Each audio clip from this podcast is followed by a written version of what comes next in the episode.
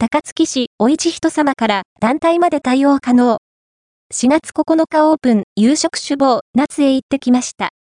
さて、今日は、居酒屋 A 田子作 JR 高槻店跡地に、2022年4月9日オープンした夕食首謀、夏をご紹介。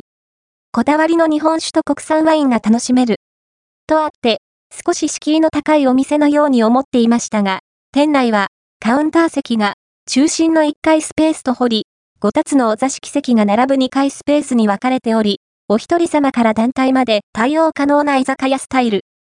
気になるお食事メニューについても、お得なセットメニューの他に、美味しいお酒に、ぴったりな本格的な一品料理がずらり。